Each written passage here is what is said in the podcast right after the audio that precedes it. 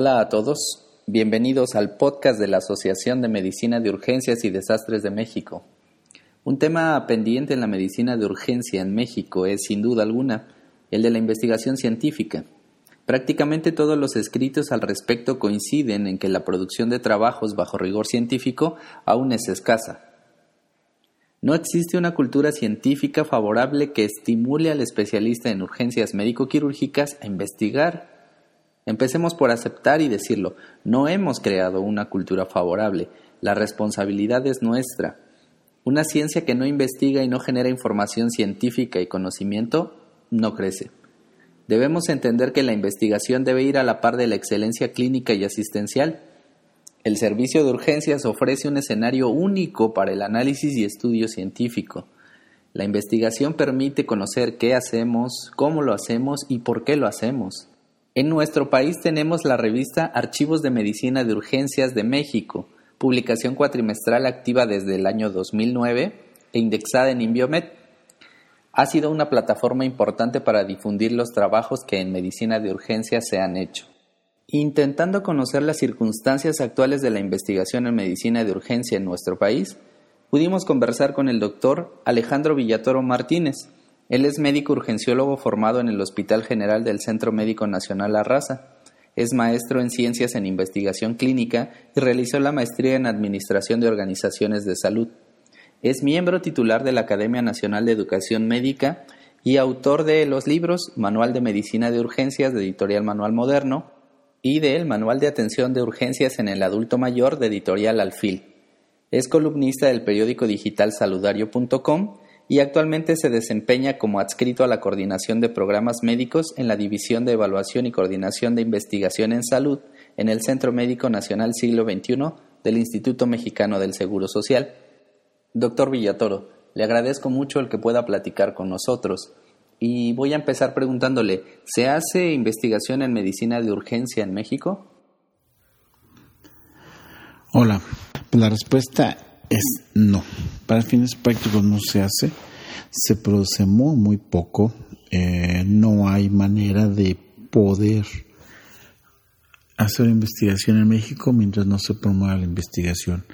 Desafortunadamente, eh, la gente se anda preocupando por reproducir trabajos que han hecho los extranjeros, sino por hacer los trabajos que se hacen aquí en el país. Y eso estamos mal. La segunda les es más fácil copiar que producir. Y eso, pues, yo siempre he dicho, cualquiera puede andar reproduciendo trabajos y diciendo que es muy bueno. El chiste es hacer los nuestros y buscar cuál es la manera de que esto se dé. Entonces, no, la, se hace investigación de medicina, de urgencias en México, la verdad es que no, es muy poco, es prácticamente nulo. Producimos no más de 100 trabajos por año, no cuál, no más de, se publican no más allá de 50 trabajos por año contra universidades, simplemente la Universidad de UCLA ahí en California produce cerca de 12 mil trabajos por año, 12 mil contra 50, pues ustedes dirán cómo vamos. Mm, doctor, muchos coincidimos en que este proceso debería iniciarse en etapas formativas tempranas. ¿Cómo cree usted que podríamos, eh, en el perfil del médico urgenciólogo en formación, favorecer el deseo de hacer investigación? Pues no hay más. Tenemos que empezar a trabajar juntos, tenemos que empezar a buscar hacer por el bien del otro, no para buscar dinero, porque es fácil tratar de ganar dinero y decir que soy bueno. Se trata de empezar a producir y hacer algo que nos funcione a todos, que ese algo que estamos produciendo permita difundir nuestra experiencia y permita trabajar con los demás. Entonces se requiere dar cursos de metodología de la investigación, se requiere producir y elevar la calidad de las publicaciones que estamos haciendo, enviar nuestros trabajos al extranjero a que nos critiquen y no diciendo que somos buenos hablando, sino somos buenos publicando, somos buenos produciendo. Eh, es fácil hacer libros, yo tuve dos, y lo único que tienes que hacer es convencer al editor que publique tu libro y con eso estás hecho. Es más difícil arriesgarse a, mandar escritos, porque luego ahí lo que tienes que hacer es convencer a alguien a tu par, a otro urgenciólogo que te que revisa tu trabajo, que revisa tu estadística, que revisa tu lectura y entonces ahora sí, tienes que convencer a un par. Y eso no es tan fácil, es más fácil comenzar a los, así que a alguien que no se dedica en la propia medicina de urgencias que, que, que a uno que sí lo hace. Aquí aplica la máxima, ¿no? Para que la cuña apriete tiene que ser del mismo palo. Entonces no hay más. Necesitamos promover en eso. Aquí el gran problema está en que la gran mayoría de profesores en medicina de urgencias se ha dedicado a hacer una de dos cosas. O a tomar cursos de educación o a tomar cursos de administración, pero no toman cursos de metodología de la investigación, no saben cómo publicar y depende de dónde hayan hecho su curso. No es una universidad privada que si bien es cierto, yo también salí de una universidad privada a una universidad pública porque las públicas promueven más el deseo de la investigación y las privadas promueven más la profesionalización. Entonces necesitamos empezar a producir gente que publique y eso no es tan fácil.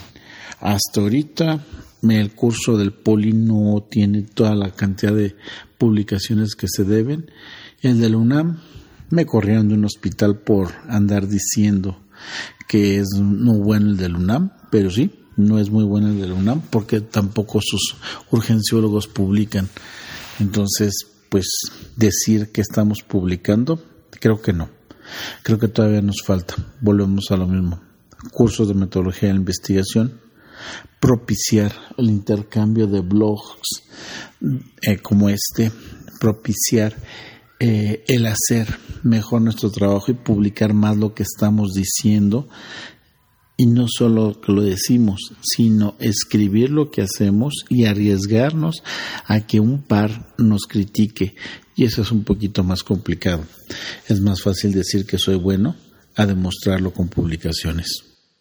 Si bien hacer investigación implica un esfuerzo personal importante, el tener programas y políticas institucionales permitirá en algún momento tener resultados mejores y más grandes.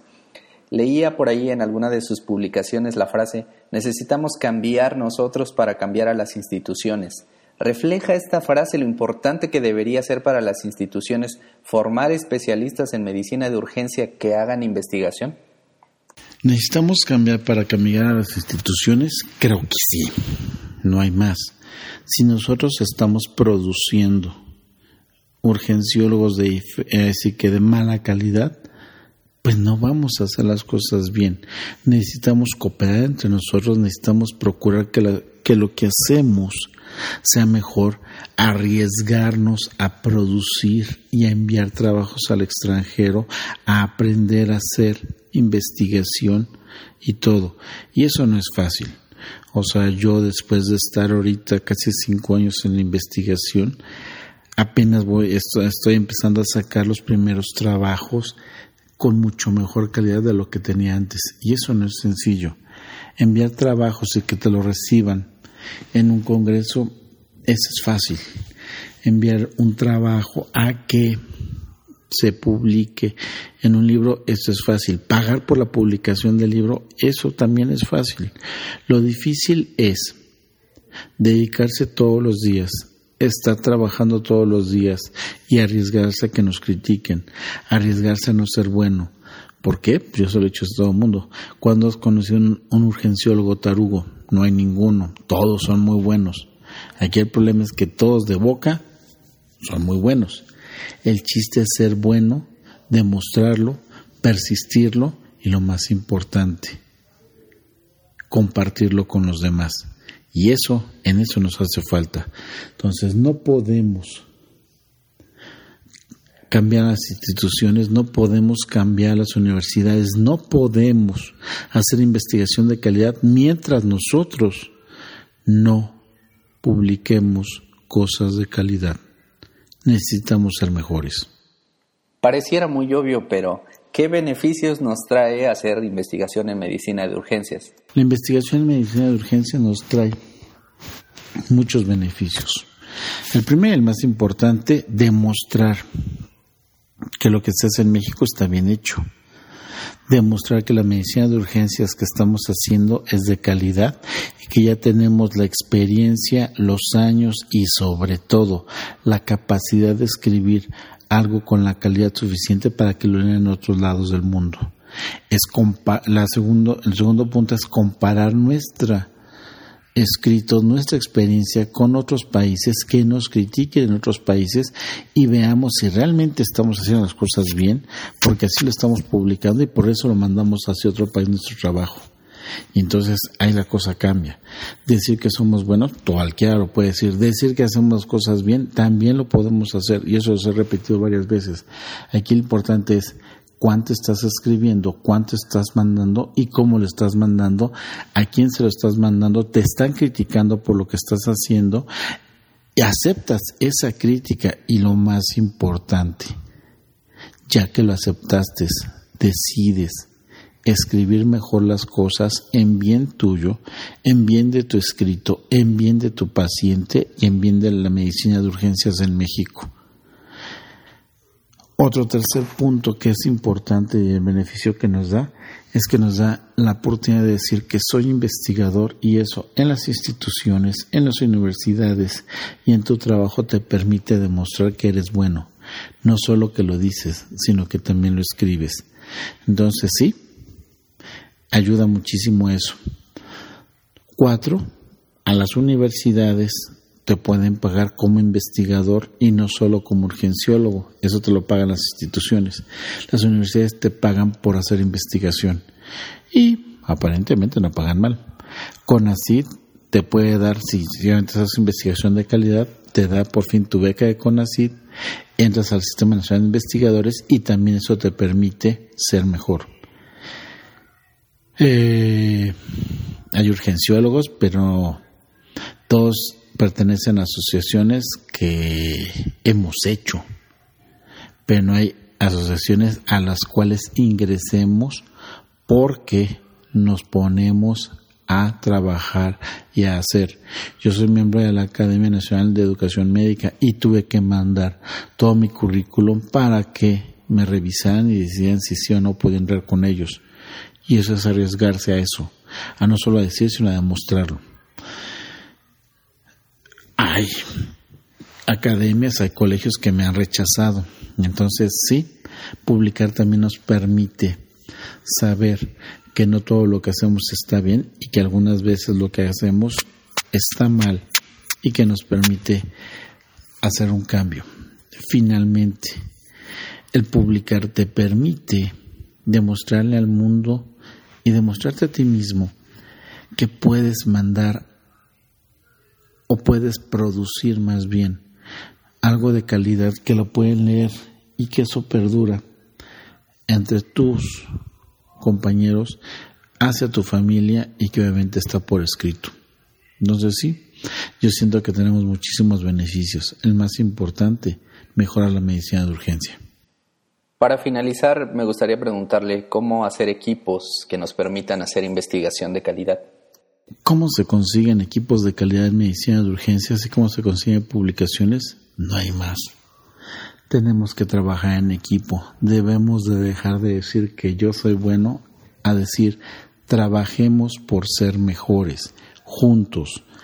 El de la sociedad, el de la sociedad, el de la asociación, el del colegio, el de el Juárez de México, el del General de México, el de el IMSS, el de el ISTE, el de cualquier institución, el de cualquier universidad.